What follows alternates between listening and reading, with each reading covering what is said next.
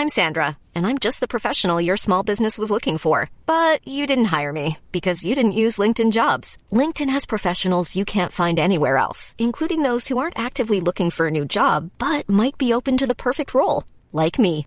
In a given month, over 70% of LinkedIn users don't visit other leading job sites. So if you're not looking on LinkedIn, you'll miss out on great candidates like Sandra. Start hiring professionals like a professional. Post your free job on linkedin.com/people today.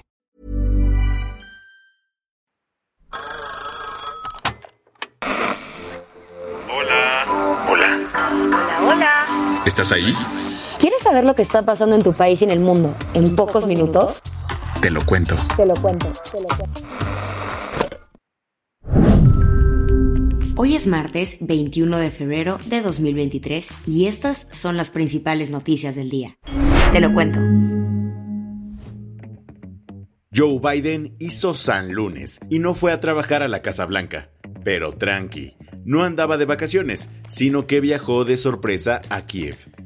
El viernes se cumple un año del discurso en el que Putin ordenó la invasión de sus tropas a Ucrania. En ese contexto, el presidente de Estados Unidos tenía agendada una visita a Polonia, el país aliado de Washington, miembro de la OTAN y vecino de Ucrania. Sin embargo, de último momento Joe Biden decidió cambiar el itinerario y, para sorpresa de medio mundo, apareció este lunes en Kiev, muy de la mano de Volodymyr Zelensky. En el Palacio Presidencial ucraniano, Joe Biden fue claro al explicar el objetivo de su visita. Estoy aquí para mostrar nuestro apoyo inquebrantable a la independencia de su nación, a su soberanía y a su integridad territorial. Y hoy espero que tengamos la oportunidad de debatir acerca de cómo Estados Unidos y nuestros aliados pueden apoyarle de la manera más eficaz a usted y a su causa, señor presidente. Y parece que sus palabras no se las llevará el viento porque el presidente de Estados Unidos se comprometió a liberar otros 500 millones de dólares en ayuda militar a Ucrania. Este nuevo salvavidas para enfrentar la misión rusa fue muy bien recibido por el presidente de Ucrania. De verdad aprecio que el presidente Biden y la sociedad de Estados Unidos hayan estado con nosotros desde los primeros momentos de esta tragedia, desde los primeros momentos de esta guerra total. Tras los discursos, Biden y Zelensky caminaron por las calles del centro de Kiev, rindieron tributo a los soldados caídos y visitaron la Catedral de San Miguel de las Cúpulas Doradas. Ahora, el viaje del POTUS no fue nada sencillo. Como el espacio aéreo de Ucrania está cerrado desde el inicio de la guerra, Joe Biden tuvo que llegar a la capital a bordo de un tren. Y para que no ocurriera una tragedia, la Casa Blanca le avisó de la visita a Rusia momentos después de que Biden despegó de Washington. ¿Qué más hay? Están investigando si el cártel Jalisco Nueva Generación podría haber estado detrás del atentado contra Ciro Gómez Leiva. Han pasado poco más de dos meses desde que dos sujetos en una moto intentaron matar al periodista Ciro Gómez Leiva y poco a poco las investigaciones van avanzando. En estos más de 60 días, las autoridades de la Ciudad de México han logrado detener a 12 personas. De todas ellas, ocho fueron vinculadas a proceso por asociación delictuosa durante el fin de semana y otras cuatro, además de este delito, también enfrentan cargos por tentativa de homicidio. Uno de ellos es Héctor N., conocido como el Bart. Las autoridades dicen que fue él quien disparó contra la camioneta de Ciro. Todos estos detenidos son considerados autores materiales del atentado, pero las autoridades siguen buscando a los autores intelectuales aunque Omar García Harfuch, secretario de Seguridad de la CDMEX, dijo ayer que ya comenzaron a soltar la sopa. En la audiencia se abren varios datos de prueba como el que usted menciona donde hacen alusión a cierto grupo delictivo. Y ese grupo delictivo es ni más ni menos que el cártel Jalisco Nueva Generación. Resulta que un detenido señaló que el patrón fue el que encabezó el atentado. Y sí, como sospecharás, el patrón está ligado a este cártel. Las que tienes que saber. El lunes otros dos terremotos golpearon Turquía a tan solo dos semanas de una de las mayores tragedias en la historia del país. Los dos terremotos de ayer tuvieron una magnitud de 6.4 y 5.8. sacudieron a la región de Hatay, una de las dos provincias donde las actividades de búsqueda y rescate siguen, pues fue una de las zonas más afectadas.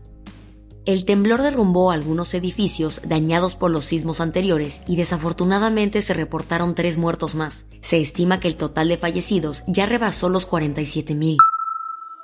Ya comenzaron a rodar cabezas tras todo el relajo de Sandra Cuevas y los sonideros de Santa María la Ribera, que fueron retirados por la fuerza por personal de la alcaldía Cuauhtémoc. El lunes, la alcaldesa Sandra Cuevas decidió despedir a su director general de gobierno y al director de imagen urbana. Sin embargo, también dijo que, aunque no actuaron bien sus colaboradores, no se va a echar para atrás con la decisión de retirar a los sonideros. Ya no tendrás que ir a Las Vegas para ver al Canelo. Todo porque... En mayo de este año voy a pelear por Jalisco y celebrar contigo la grandeza de nuestra tierra. Nos vemos pronto. Así es, ayer Saúl El Canelo Álvarez confirmó que regresará a los rings de Guadalajara después de 12 años de ausencia. El anuncio lo dio en conjunto con el gobernador del estado, Kiki Alfaro, quien confirmó que la pelea se dará en el marco de los festejos por los 200 años libres y soberanos de Jalisco. La pelea será el próximo sábado 6 de mayo en el monumental Estadio Jalisco. Eso sí, aún no se sabe contra quién será. Somos Jalisco, 200 años libres, y soberanos. Las vacaciones del actor Richard Gere tuvieron que ponerse en pausa después de que fue ingresado de urgencia a un hospital de México por una neumonía. La familia del actor viajó a Puerto Vallarta a celebrar con unos coquitos el cumpleaños de su esposa Alejandra Gere. Según el portal TMC, desde que inició el viaje, el actor tenía una tos fuerte y empeoró hasta que tuvo que acudir a un hospital para recibir tratamiento toda la noche del domingo. Alejandra Gear, su esposa, envió un mensaje que calmó las aguas, diciendo que lo peor ya había pasado. La del vaso medio lleno.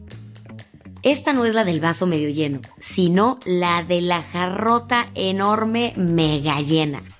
Y es que se reportó que un tercer paciente se curó de VIH en Alemania tras recibir un trasplante de células madre. Se trata del llamado paciente de Düsseldorf, un hombre de 53 años cuya identidad no ha salido a la luz del público.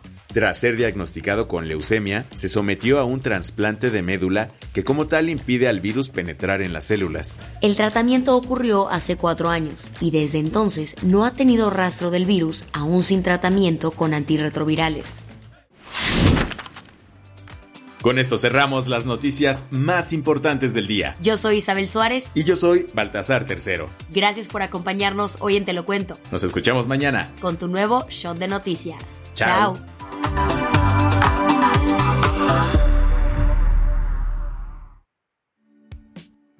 Este noticiero es una colaboración entre Te lo cuento y Dudas Media. El guion de este episodio estuvo a cargo de Aisha Al-Yanabi y Ana Ceseña. La dirección de contenido es de Sebastián Erdmenger. Francis Peña es la directora creativa y el diseño de sonido está a cargo de Alfredo Cruz. Si quieres estar al día, nos encuentras como Arroba Te lo cuento en Instagram, TikTok, Snapchat y Twitter.